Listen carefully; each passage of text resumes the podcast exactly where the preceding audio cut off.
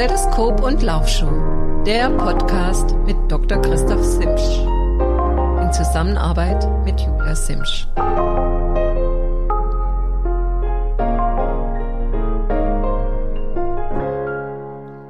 Hallo, meine Lieben, ich begrüße euch zu einer neuen Ausgabe von meinem Podcast Doc Talk, Stethoskop und Laufschuh. Heute ist Freitag, der 27.01.23. Mein Name ist Dr. Christoph Simsch. Ich bin Facharzt für Allgemeinmedizin mit einer Praxis hier in Satteldorf. Schwerpunkt Sportmedizin, aber auch die übliche Hausmedizin. Und ja, freue mich, euch heute in eine ähm, ein ganz spezielles Thema zu entführen. Heute geht es um Laborwerte, genauer gesagt um Werte, die wir mittels einer Blutuntersuchung bestimmen können. Und das war mir ein großes Anliegen, weil im, ja, auch im Alltag viele Fehlinformationen da sind, Definitionen nicht richtig bekannt sind. Ihr werdet es hören. Ähm, speziell geht mir ums die Definition Blutbild. Am Schluss geht's noch mal zwei ähm, aktuelle Geschichtchen aus der aus dem Praxisalltag, die jede für sich eigentlich bemerkenswert ist. Die eine geht um eine Infektionskrankheit und die andere um eine ja ganz nette Geschichte zum Schmunzeln, die ich gerade gestern erlebt habe. Hm, da kann man so ein bisschen sehen, wie doch die Welten manchmal in bestimmten Dingen einfach auseinandergehen. Ihr werdet sehen. Also bleibt dran bis zum Schluss. Ich denke, es wird doch mal ganz witzig und ganz informativ. Ja, Blutabnahmen. Das ist äh, sicherlich einer der häufigsten ähm, Kontaktgründe, warum Patienten in die Praxis kommen, auch Sportler. Viele werden auch geschickt vom Trainer, vom Ernährungsberater nach dem Motto, komm, geht mal zum Arzt äh, und lasst euch mal ein großes Blutbild machen. Und da ist schon der erste Haken. Denn was ist denn ein großes Blutbild? Ein großes Blutbild, und das ist mir ein ganz großes Anliegen, Bitte merkt euch das, ein großes Blutbild ist ein kleines Blutbild mit der Differenzierung der Leukozyten. Punkt. Nicht mehr, nicht weniger. Da gibt es keine Laborwerte, die die ähm, Organe be, be, betrachten, ähm, keine Vitamine, keine Nierenwerte etc. alles drum dran. Also ähm, ich weiß zwar immer, was gemeint ist. Es ist die große Blutabnahme oder das große Labor gemeint, aber eben nicht das große Blutbild, sondern eben ähm, ja, das kleine Blutbild plus Anhang. Ein großes Blutbild, wie gesagt, mit Differenzierung der weißen Blutkörperchen ist eigentlich kaum notwendig. Ähm, spezielle Krankheitsbilder, zum Beispiel Leukämie oder ähm, bestimmte Autoimmunerkrankungen, die vom Blutsystem ausgehen, äh, benötigen das und ähm, es wird relativ selten gemacht. Äh, meistens eben das kleine Blutbild ich möchte euch gleich, bevor wir darauf hingehen, was das kleine Blutbild ist und auf weitere Laborwerte eingehen, möchte ich euch kurz ähm, was zum Normbereich sagen. Ähm, ich, einige ja, haben so die Erwartung, naja, Laborwert ähm, außerhalb des Normbereiches gleich Krankheit und dem ist halt nicht so.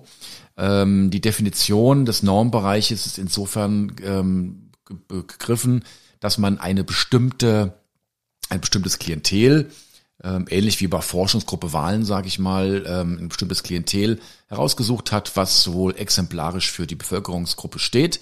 Und dort hat man geschaut, die vermeintlich gesund sind, und hat geschaut, wie bestimmte Laborparameter sich, ähm, wo, wo der Durchschnitt liegt. Und der Durchschnitt plus minus der doppelten Standardabweichung, das ist der Normbereich. Ähm, man kann außerhalb des Normbereiches sein, ohne krank zu sein. Also wenn ihr eine Latte Laborwerte abnehmen lasst und das sind einige Laborwerte mit Ausrufezeichen versehen, dann bedeutet das noch lange nicht, dass dort ähm, eine Krankheit vorliegt. Bitte vertraut eurem beratenden Arzt, dass er die Laborwerte mit euch ausführlich bespricht. Es ist nicht notwendig, dass jedes Ausrufezeichen explizit erörtert wird. Das sprengt oftmals den Zeitraum, ist auch komplett sinnlos. Denn dazu kommt ja noch eine statistische äh. Ähm, viele, die sich mit Statistik beschäftigt haben, kennen das Thema Alpha-Korrektur. Man geht davon aus, dass von zehn äh, bestimmten Werten ein Wert schon mal statistisch aus dem Normbereich herausragt. Ich vergleiche das immer. Nehmt euch mal ein Maßband und messt jetzt in dem Augenblick mal den Umfang eures Tisches zehnmal ab. Und statistisch gesehen ist eine Messung äh, daneben, die wird vornherein rausgerechnet und so ist das eigentlich auch bei Laborwerten. Wenn ihr mit der Gießkanne auf Laborwerte ja, gießt oder euch ähm, ohne System Laborwerte bestimmen lasst, da könnt ihr davon ausgehen, dass von zehn Werten eine nicht im Normbereich ist, ohne dass da eine Krankheitsbedeutung ist, vielleicht sogar, dass da eine Fehlbestimmung dahinter steht. Das ist sowieso eine Sache. Ähm, es kann sein, dass Laborwerte fehlbestimmt werden.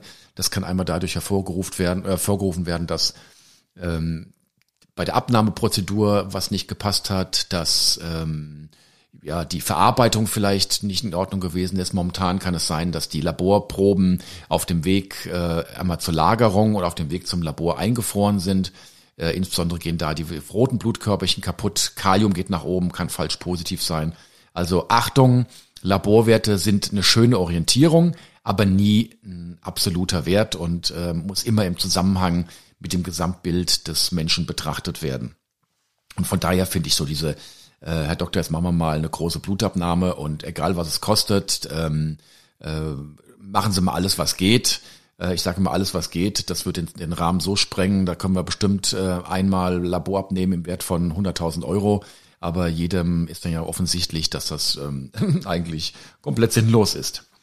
Ähm, ja, Vielleicht eine kleine Geschichte noch zur Kostenerstattung.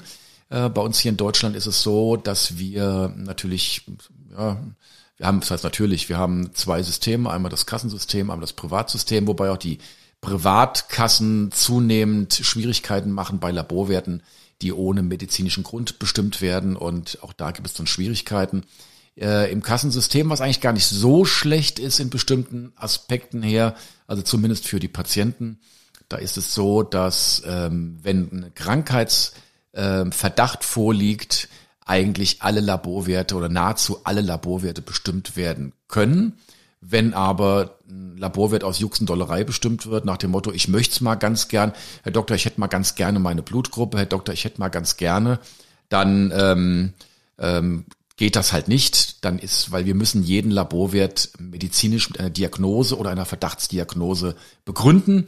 Und die Diagnose, Herr Doktor, ich hätte mal gern, die gibt's halt nicht, die wird halt nicht dekodiert und ähm, oder kodiert und ja, gibt's halt nicht. Wir haben vorne ein Schildhänger an der Anmeldung. Wir sind hier bei Wünsch dir was, sondern so ist es. Und genauso ist es halt auch. Ähm, dennoch macht es Sinn, vielleicht im Privatbereich den ein oder anderen Laborwert dazu zu bestimmen weil die Kasse auch bei sinnvollen Werten, kommen wir später drauf, Stichwort Prostatawert, Stichwort Vitamin D, da von vornherein ähm, ja, gesagt hat, das erstatten wir nicht, weil es in der Gesamtmenge wohl den Kostenrahmen bundesweit sprengen würde. Und ja, auf weitere Laborwerte um die Sinnhaftigkeit, ich gehe später noch, später noch ein. Ja, kleines Blutbild.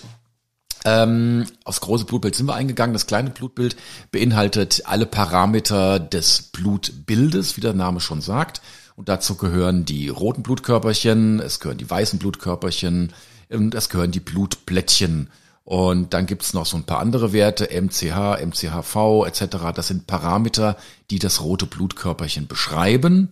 Die werden automatisch mitbestimmt und der Hämoglobingehalt. Hämoglobingehalt wird bestimmt mit Gramm pro Deziliter, ist eine Konzentration, leider, und ist ähm, ja eine Konzentration bezeichnet oder beschreibt halt nicht die Gesamtmenge des, des Hämoglobins. Definitionsgemäß ähm, haben wir unterschiedliche Werte bei Männern und Frauen, weil Frauen doch eher ähm, einen niedrigen Wert, weil monatlich meist doch Blut verloren geht im Rahmen der Menstruation und äh, sind Werte unterhalb des Normbereiches, spricht man von der Blutarmut und der Anämie. Und diese Anämie kann tatsächlich real sein, absolut gesehen, dass insgesamt zu wenig Blut da ist. Aber gerade bei Sportlern finden wir oft ähm, auch den Begriff der Pseudoanämie, ähm, weil wir Sportler, bei Sportlern oft mal das Plasmavolumen vermehrt ist. Und ja, wenn ihr ähm, eine Menge an Blutkörperchen habt und die verdünnt, dann ist die Gesamtmenge der Blutkörperchen immer noch gleich, aber die Konzentration sinkt und dem wird eine Anämie vorgegaukelt. Leider kann man die Gesamtmenge des Hämoglobins routinemäßig nicht bestimmen. Es gibt da Methoden, die in Bayreuth entwickelt wurden, mit einer Stickstoffrückatemmethode, die ist aber eher im wissenschaftlichen Bereich, wo man wirklich die Gesamt- ähm, oder Kohlenmonoxidrückatmung, sorry, ähm, wo man die Gesamtmenge des Hämoglobins ähm, bestimmen kann und dann auch ähm, Studien machen kann, inwieweit Höhentraining anschlägt etc. Alles andere sind Konzentrationen und mit Vorsicht zu genießen. Deshalb auch die kleinen, äh, die Parameter des kleinen Blutbildes. Da kann man sehen, wenn Blutkörperchen zum Beispiel sehr groß ist, könnte das auf einen Vitaminmangel, Vitamin B12-Mangel hindeuten oder Folsäuremangel. Sind die sehr klein und, und, und hell, dann ähm, deutet es auf einen Eisenmangel hin. Ähm, wenn Anämie da ist, sei es Pseudoanämie, sei es normale Anämie, wir wissen ja nicht, ob es eine Pseudoanämie ist, aber der Verdacht ist halt da, ähm, gehört eigentlich immer eine weitere Abklärung hinzu. Und die Abklärung sieht erstmal so aus, dass man schaut, ist es eine Eisenmangelanämie oder ist es eine Blutungsanämie. Beides gehört weiterhin abgeklärt, selbst eine Eisenmangelanämie gehört abgeklärt. Die kann einmal die Ursache haben, dass zu wenig Eisen aufgenommen wird oder aufgenommen werden kann leider nur. Ähm, Gibt es auch mehrere Ursachen, vegetarisches Essen beispielsweise oder Probleme im Magen, dass die Magenschleimhaut, die bestimmte Substanzen bildet, um Eisen aufnehmen zu können, ähm, durch chronische Entzündungen ähm, atrophiert, also zurückgebildet ist. Oder ähm, es gibt eben die Blutungsanämien, dass irgendwie chronisch ähm, es irgendwo hinblutet. Auch bei der Eisenmangel, äh, auch bei der Blutungsanämie kommt es natürlich irgendwann zur Eisenmangelanämie, weil natürlich, wenn chronisch Blut verloren geht, auch natürlich das Eisen jeweils verloren geht. Also da macht es Sinn, nach dem ähm, Eisen zu gucken, wobei Achtung, das Eisen bestimme ich persönlich so gut wie nie, denn das Eisen kann extrem schwanken, es kann in den, zwischen den Zellen gespeichert werden. Ich empfehle hier ähm, nicht vom Eisen zu sprechen, sondern eher vom Speichereisen, das Ferritin. Aber auch das Ferritin ist ein Akutphaseprotein, das heißt, im Rahmen von Entzündungen kann dieses ähm, Ferritin deutlich schwanken, ohne dass wirklich eine, eine, ein Eisenmangel vorliegt. Ähm, es gibt noch Transferin, Transferinsättigung. Das sind weitere Parameter, die dann wirklich zeigen, ob da ein Eisenmangel vorliegt, der weiter abgeklärt werden muss. Und zur Abklärung gehört halt dann zum Beispiel eine Darmspiegelung. Ähm, es gehört geklärt, wo, wo kann das Eisen hingehen, wo kann es hinbluten. Und da ist alles möglich im Prinzip von von der Lippe bis zum Po-Ausgang rein theoretisch. Oder es kann zu wenig Blut gebildet werden und dann kommt auch das große Blutbild zum Tragen, dass man einfach schaut, hey, was ist da los? Da gibt's auch verschiedene Sachen. Ist nicht gleich eine, eine Leukämie, aber Leukämien können sowas machen. Also ein Blutkrebs. Es können, ähm, ja, es gibt ein Riesensammelsurium an Ursachen, warum es zum Abfall vom Hämoglobin kommen kann. Also, kleine Blutbild macht Sinn, denn das Hämoglobin ist, wie der Worte schon sagt, Hem ist Eisen ähm, zusammen mit einem Eiweiß und Eisen ist wichtig für den Sauerstofftransport das heißt, ähm, ja, damit auch wichtig für die Leistungsfähigkeit. Nicht umsonst ähm, ist, äh, wird von Dopern Erythropoetin gespritzt. Also Erythropoetin ist ein Hormon der Niere, welches bewirkt, dass das Knochenmark dazu angeregt wird, dass rote Blutkörperchen mehr gebildet werden und ähm, dass mit Vermehrung der roten Blutkörperchen es dann zu einer Leistungsverbesserung kommt. Das gleiche versucht man auch im Höhentraining im Höhentraining, wenn ich also mit der Gondel in die Höhe fahre oder hochlaufe, äh, merkt der Körper das, spuckt auch Erythropoetin aus und bildet auch vermehrt rote Blutkörperchen. Inwieweit das Höhentraining dann trotzdem zum, zur Leistungsverbesserung führt, das wird Thema eines anderen Podcastes sein. Ähm, auch sehr spannend. Offen, meist ist es so, dass das Offenbare nicht unbedingt das, also das, das Logische nicht unbedingt auch das schlussendlich äh, ist, was man dann in der Studie nachweisen kann. Sprich, ähm, um ganz klar nur einen Satz zu verwenden, in der Höhe trainiere ich natürlich mit der niedriger Intensität und die Frage ist natürlich dann, ob der Hämoglobinanstieg, den ich durch, das Höhe, durch die Höhe habe, dann tatsächlich zur Leistungsverbesserung führt. Ja, dann, also ein ganz wichtiger Parameter, das kleine Blutbild, das hier bitte ähm, ja, das empfehle ich tatsächlich vor einem wichtigen Wettkampf oder auch zu Beginn der Saison bei eurem Arzt bestimmen lasst. Dann kommen wir zu weiteren Werten, die eher seltener bestimmt werden. Das sind, ich nenne sie mal die Herzwerte. Dazu gehört Troponin T, ProBNP, CKMB. Ähm, was die Einzelwerte bedeuten, erkläre ich gleich noch. Das sind Werte, aufmerksame Hörer meines Podcastes werden diese Werte schon kennen, denn die Deutsche Gesellschaft für Sportmedizin und auch die Österreichische Gesellschaft für Sportmedizin empfiehlt, diese Werte zu bestimmen nach einer Corona-Infektion Stadium 3.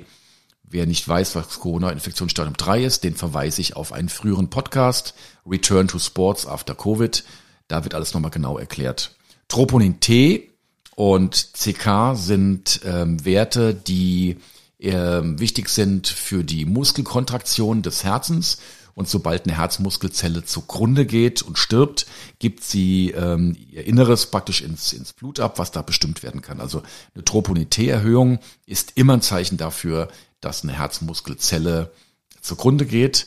CKMB, also CK ist die Kreatinkinase, die geht auch hoch bei jeglicher Muskelaktivität und CKMB ist die Untergruppe, die nur im Herzen vorkommt.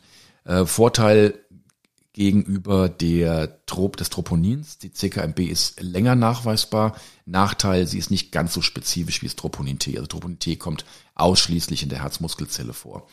Also diese Parameter bestimmt man, wenn man den Verdacht hat, dass äh, eine Myokarditis vielleicht vorliegt, dass ein Herzinfarkt droht oder ab, ja nicht droht, dass zu, zumindest zu einem ähm, Sauerstoffmangel im Herzen gekommen ist und vielleicht sogar ein kleiner Herzinfarkt ähm, schon sich ereignet hat. Das Pro-BNP, also Pro-BNP ist ein Hormon, was im Vorhof des Herzens gebildet wird. Und das ist ganz wichtig, dieses Hormon zur ähm, Wasserregulation. Kommt es zu einer ähm, vermehrten Wasseransammlung im Blut, ähm, wird das Herz gedehnt und damit auch der Vorhof gedehnt. Das registriert der Körper, spuckt pro BNP aus und ähm, signalisiert der Niere, du musst mehr Gas geben und musst mehr Wasser ausscheiden lassen. Und dieses ProBNP, also sobald eine Herzschwäche vorliegt oder die Herzfunktion in irgendeiner Form beeinträchtigt ist, geht eben dieses ProBNP auch nach oben. Und das ist halt auch ein guter Parameter, um die Herzfunktion erstmal grob abzuschätzen, ohne einen Herzultraschall. Goldstandard ist natürlich der Herzultraschall oder gar die ähm, weitere ähm, Untersuchung mittels Herzkatheter oder mittels äh, Cardio-MRT, um die Herzfunktion zu bestimmen, aber routinemäßig eben die Herzfunktion. Äh, Pro-BNP bestimme ich relativ häufig, wenn Leute sagen, sie haben Luftnot, dann ähm, kann ja so eine Luftlosigkeit äh, einmal, einmal aufgrund des Blutes sein, also niedriger HB beispielsweise, oder es kann sein, dass ähm, eben ähm, ja die Herzfunktion nicht passt. Es muss nicht immer die Lunge sein, die, die ja offensichtlich zur Luftlosigkeit führt. Was ganz oft in der Praxis vorkommt, gerade bei Sportlern, Sportler sagen, ja Doktor, bestimmen Sie bitte mal alle Elektrolyte, die es gibt. Und Grundsätzlich kann man sagen, ja, man kann viel bestimmen.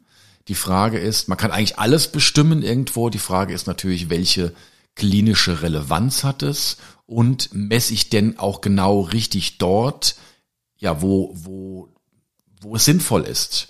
Und da ist ganz oben das Magnesium zu nennen. Das Magnesium ist ein äh, Elektrolyt, ähm, was fast schon routinemäßig von vielen geschluckt wird in Überdosis, führt es zum Durchfall, kann dementsprechend auch als Abführmittel genommen werden. Man kann es dann ansonsten ja nicht überdosieren, also der Körper kann es nicht speichern, es gibt keine Magnesiumvergiftung, das ist der einzige Vorteil. Aber eine Magnesium-Serum-Bestimmung versuche ich möglichst allen Patienten auszuquatschen, ähm, weil es schlussendlich auf den Magnesiumspiegel in der Zelle ankommt und neben nicht im Serum. Man kann den Magnesiumgehalt in der Zelle bestimmen. Das geht mittels einer Fotospektrometrie, aber auch nicht routinemäßig im Labor, sondern auch in wissenschaftlichen Fragestellungen. Und da kann man schauen, okay, Zellen aus der Mundschleimhaut angucken, kann sehen, wie der Magnesiumgehalt in der Zelle ist und kann da dementsprechend äh, handeln. Die, der Serum, also das ähm, Serum-Magnesiumspiegel, also das Magnesium im Blut, äh, muss nicht unbedingt zwangsläufig mit dem zellulären äh, Magnesium korrelieren. Und von daher macht, also man kann das messen, man hat einen tollen Wert, aber ob dieser Wert jetzt, äh, hat absolut keine Aussage, deswegen auch macht da eigentlich gar keinen Sinn. Aber ihr werdet sehen, hört mal rum, der wird routinemäßig bestimmt und irgendwie scheint es auch so zu sein, dass viele, ja, sagen wir mal, nicht ärztliche Heilberufe ähm, da ein Großgeschäft draus gemacht haben. Was macht Sinn? Sinn macht natürlich das Natrium ähm, weil Natrium im Blut ähm, elementar ist. Da wird's gemessen und da hat's auch Sinn zu messen. Natrium, also ein Teil des Kochsalzes, Natriumchlorid. Ähm, ihr habt auch in einem, Vor im ehemaligen Podcast von mir schon gehört, dass es mal zu einer Hyponatremie kommen kann, also zu wenig Natrium im Blut. Das kann zum Beispiel kommen, nach, wenn ihr zu viel äh, Kochsalz armes oder natriumarmes Wasser trinkt, dann kann es sogar einer, zu einer Überwässerung kommen mit zu wenig ähm, Salz im Blut, was dann schlussendlich zu einer Hirnschwellung und im schlimmsten Fall zum Tod führt, wie es 2016 bei diesem Hitze oder 2015, 16 bei dem Hitze Ironman in Frankfurt einem Australier passiert ist. Deshalb ähm, ganz, ganz wichtig. Kalium. Kalium ist auch wichtig für die Muskelkontraktion, auch des Herzens. Ähm, aber Achtung, Kalium nicht. Ähm, zu wenig Kalium führt zum Herzstillstand, zu viel Kalium führt zum Herzstillstand. Äh, Kalium ist ein ganz, ganz sensibles äh, Elektrolyt und bitte nicht blind zuführen. Ähm, das kann richtig gefährlich sein. Normalerweise, wenn ihr gesund seid, eure Niere in Ordnung ist, dann reguliert der Körper das sowieso alles selbst. Und wenn es da Probleme gibt, dann müsst ihr euch unbedingt in ärztliche Betreuung begeben und das ähm, vom Arzt gemonitort dann substituieren. Ähm, das gleiche gilt eigentlich fürs Calcium. Zu viel Calcium, gut, Calcium ist nicht gefährlich, aber zu viel Calcium kann dann zu Nierensteinen führen. Calcium ist wichtig für den Knochenstoffwechsel und ähm, macht nur bedingt Sinn, im Blut bestimmt zu werden. Also ist auch ein Elektrolyt, was ich relativ selten bestimme. Wenn ich den Verdacht habe, dass jemand eine Osteoporose, also Knochenerweichung hat, dann mache ich andere Untersuchungen. Was noch Sinn macht, ist zum Beispiel das Selen zu bestimmen. Selen ist ein Elektrolyt. Wir wissen aus Studien heraus, dass Selenmangel krebsfördernd wirkt. Das heißt, Selen ähm, ist wohl ein Elektrolyt, ähm, was dort wichtig ist. Wir haben selenarme Böden hier und ähm, gerade in der adjuvanten Krebs, also in der begleitenden alternativen Krebsmedizin wird Selen sehr oft hin, sinnvollerweise in meinen Augen hinzugeführt. Andere Elektrolyte, Zink etc. ist ein wichtiges Elektrolyt, aber auch da messt ihr in einem Bereich herum, der nicht unbedingt ausschlaggebend ist ähm, für eine Substitution. Zink ist insgesamt super. Ich bin ein großer Freund von Zink-Lutschtabletten, gerade zur Prävention ähm, von ähm, Erkältungskrankheiten oder wenn es merkt, im, im Hals krabbelt's. Das ist so mein Hausmittelchen. Dann fange ich an, eifrig Zink zu lutschen. In Holo sagt man zu schlotzen. Und dann ähm, mich in die Wärmekabine zu setzen, meine Körpertemperatur nach oben zu bringen. Und das, da habe ich das Gefühl, das ist ja auch nur eine Anekdote rein theoretisch und Geschichten. Man, man erwartet ja oftmals das, was man erhofft. Aber ich habe das Gefühl, dass ich damit schon einige ähm, ja, Erkältung abblocken konnte. Was macht noch Sinn zu bestimmen? Es macht Sinn, zum Beispiel äh, Organwerte zu bestimmen. Was sind überhaupt Organwerte oder was sind überhaupt da ähm, Laborwerte? Es ist immer so, was ich habe es vorhin schon gesagt bei dem Herzen, wenn Zellen zugrunde gehen, Zellen brauchen ja, um funktionieren zu können, Stoffwechselvorgänge ähm, ja, unterstützen zu können oder auch leiten zu können, Enzyme und diese Enzyme werden dann ähm, bei einer absterbenden Zelle ins Blut abgegeben. Und ähm, wenn mehr Zellen ähm, halt sterben als nachgebildet werden, dann gehen diese nicht nur nicht nur das, also wenn Zellen insgesamt zugrunde gehen, dann werden diese Werte nach ähm, gehen diese Werte nach oben und da hat man praktisch einen, einen Eindruck davon, wie es einem Organ geht. Und da gibt es zum Beispiel Leberwerte, GOT, GPT, Gamma-GT.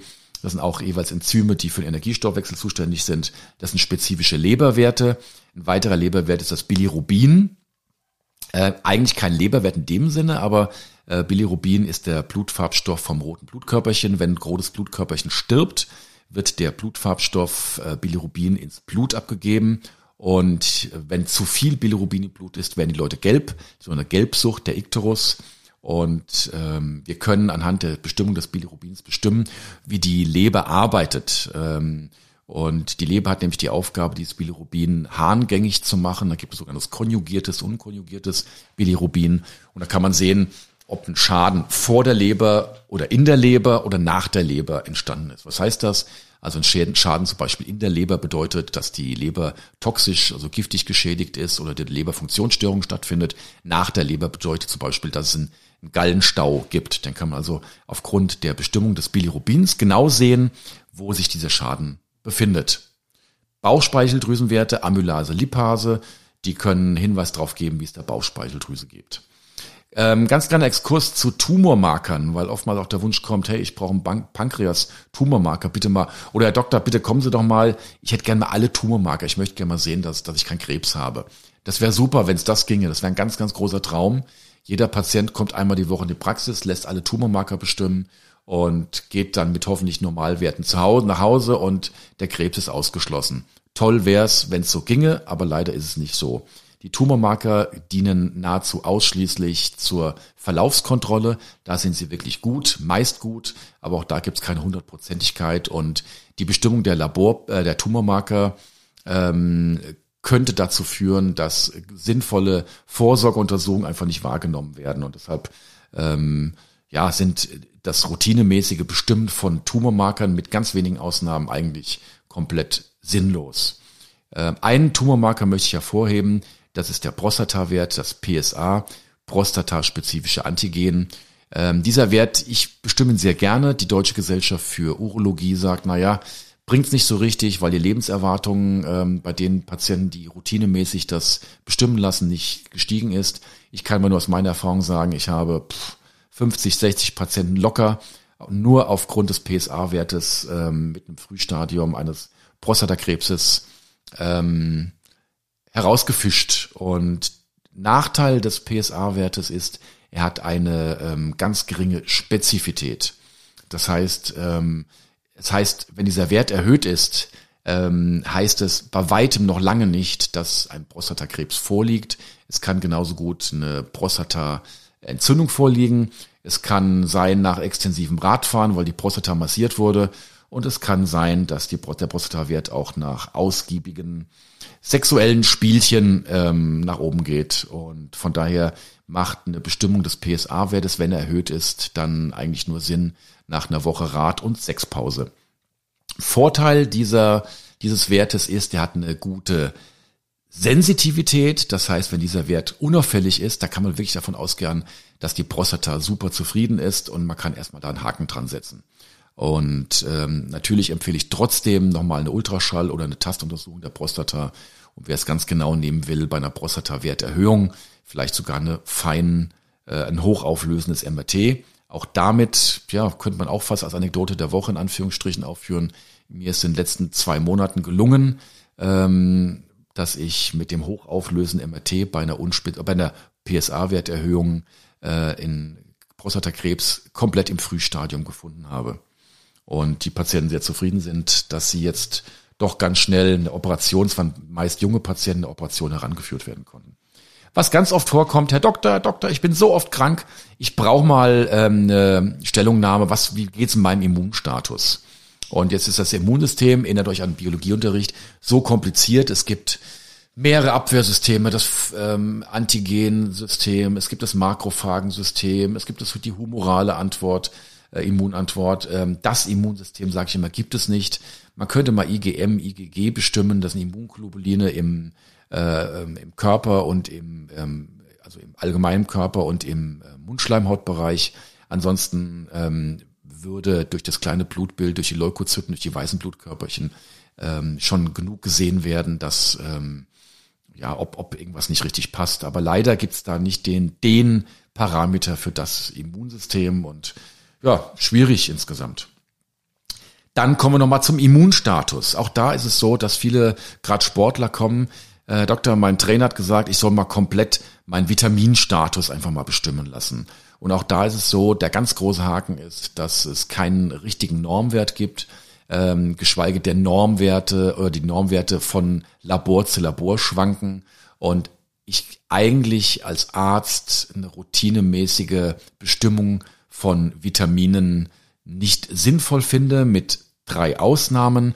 Das Vitamin B12, das Vitamin D und die Folsäure. Das sind drei Dinge, die auf jeden Fall bestimmt werden. Da gibt es auch gute Studien und ähm, relativ gute Normbereiche und da kann man relativ gut sehen, also Vitamin B12, Folsäure, beides wichtig für die Blutbildung und auch für die Entwicklung des Nervensystems. Vitamin D wichtig für den für, fürs Immunsystem oder aber auch für den Knochenstoffwechsel. Vitamin D ist momentan nahezu bei allen Patienten, die ich äh, untersuche, im unteren Normbereich und ähm, gehört allerdings zu den fettlöslichen Vitaminen.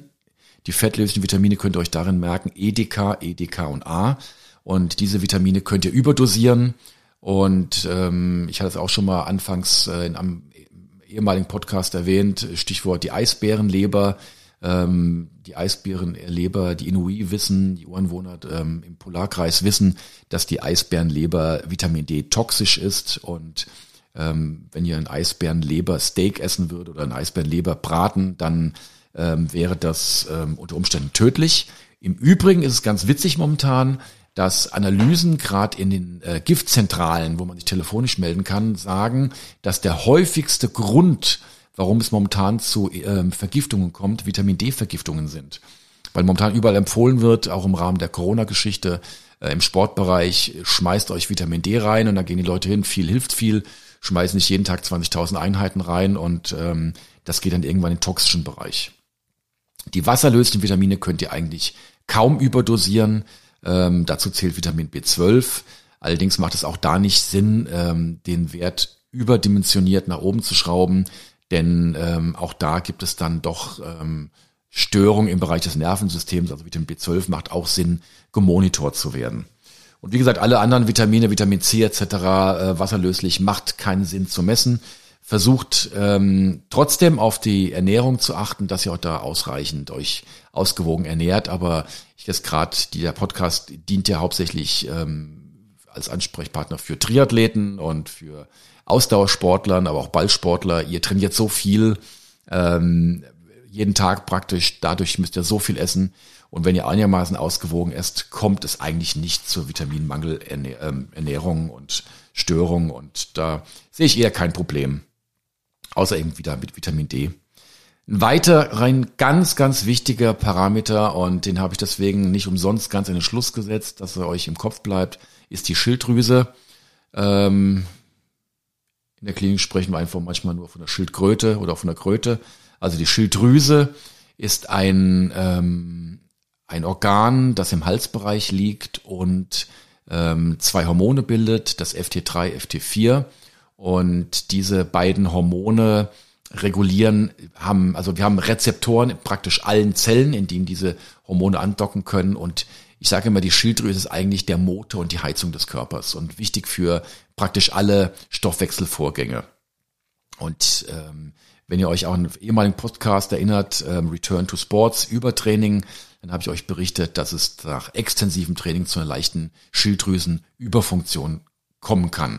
Die Schilddrüse dient als Parameter auch manchmal so ein bisschen, um die Trainingsintensität ähm, zu überwachen. Also wie gesagt, nach intensiven Trainingseinheiten kommt es dann doch manchmal zu einer Schilddrüsenunterfunktion, die dann weiter abgeklärt werden muss.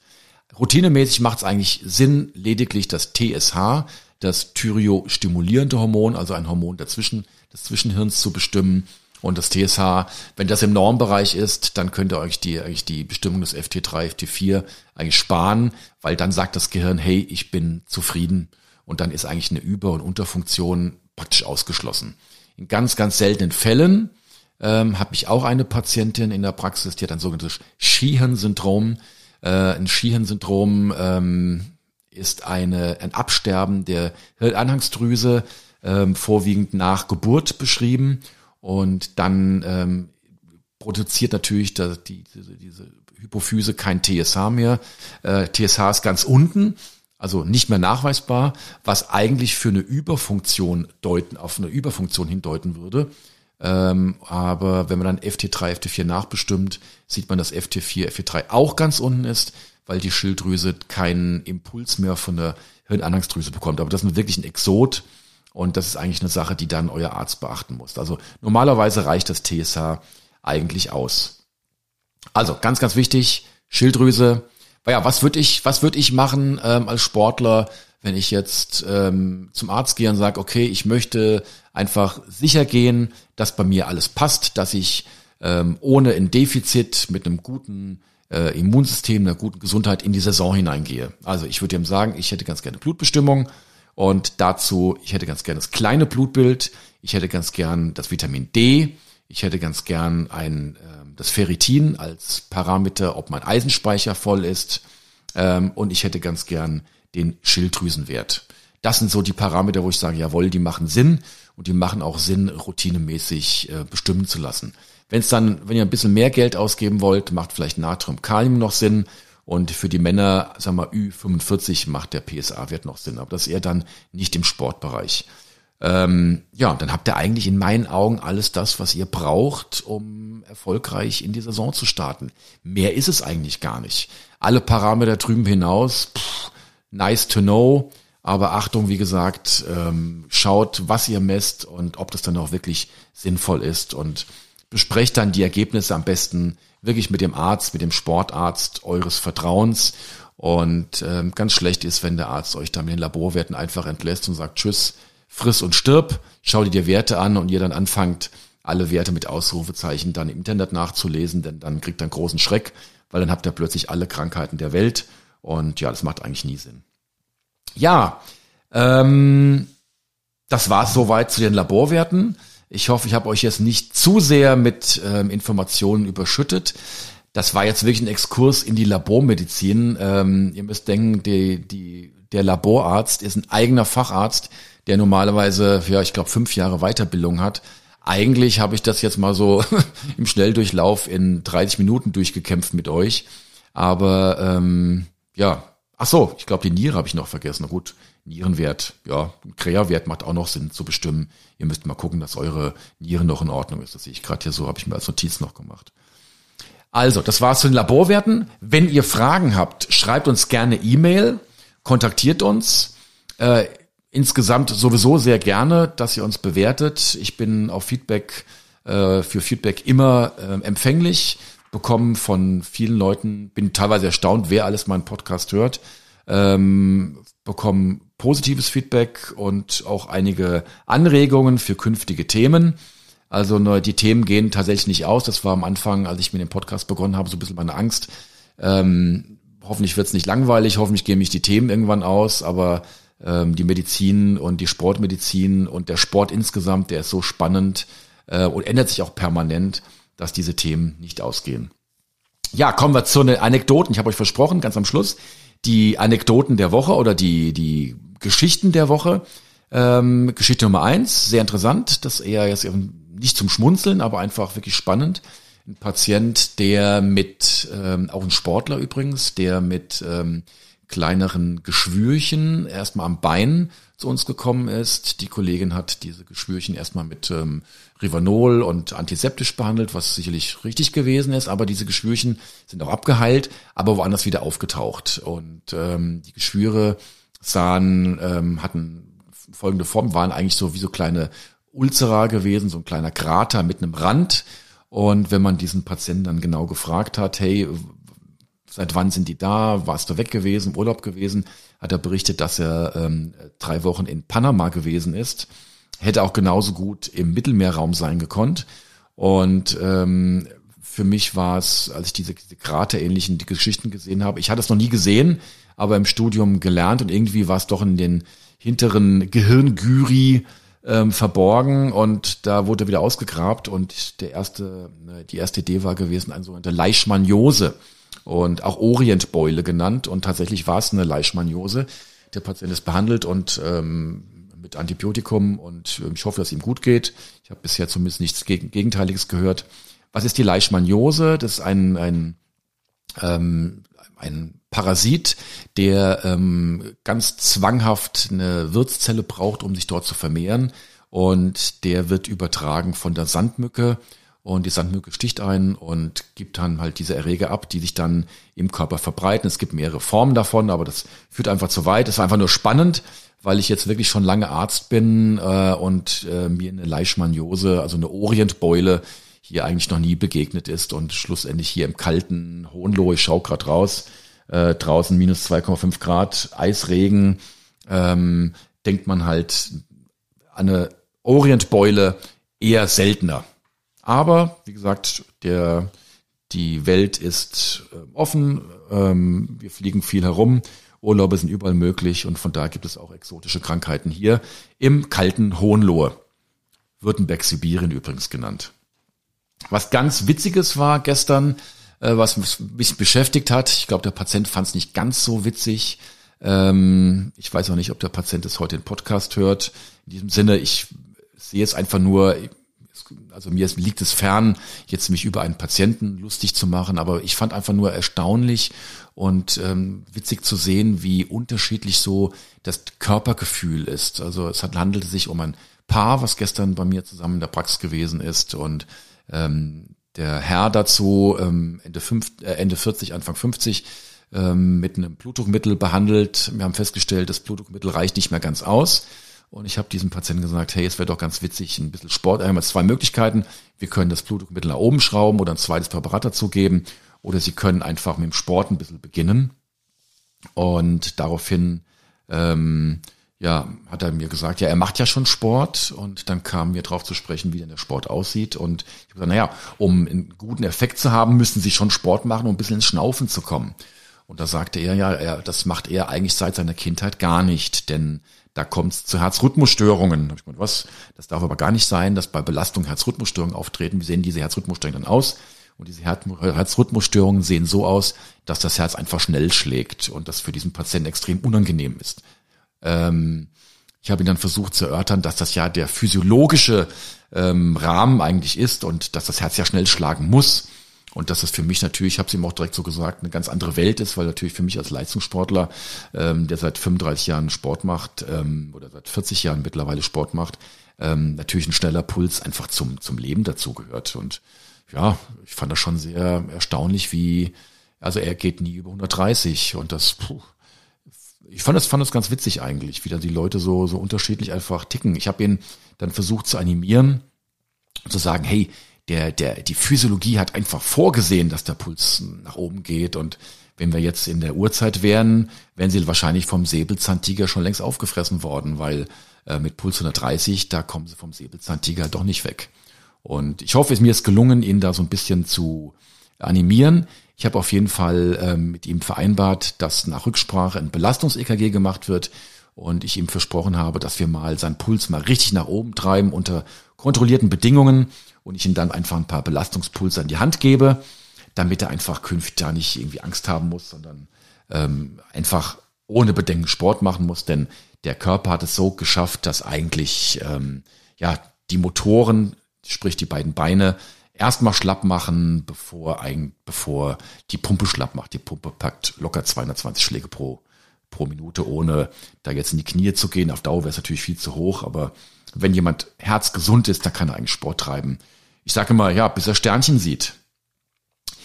Ja, meine Lieben, das ähm, war es jetzt schon wieder gewesen. Ähm, ich bin, puh, guck auf die Uhr, 42 Minuten haben wir. Ähm, langer Podcast. Ich hoffe, ähm, es hat euch gefallen. Wenn es euch gefallen hat, dann ähm, empfehlt uns ruhig weiter. Bleibt auf jeden Fall gesund. Ähm, bewertet uns ein bisschen in den ähm, Podcasts. Sportelt schön. Wir hören uns wieder in zwei Wochen. Dann mit einem Thema, ich weiß noch nicht so recht, vielleicht eine Empfehlung von euch. Lasst euch überraschen. Bis dahin verbleibe ich als euer Christoph. Ciao, macht's gut.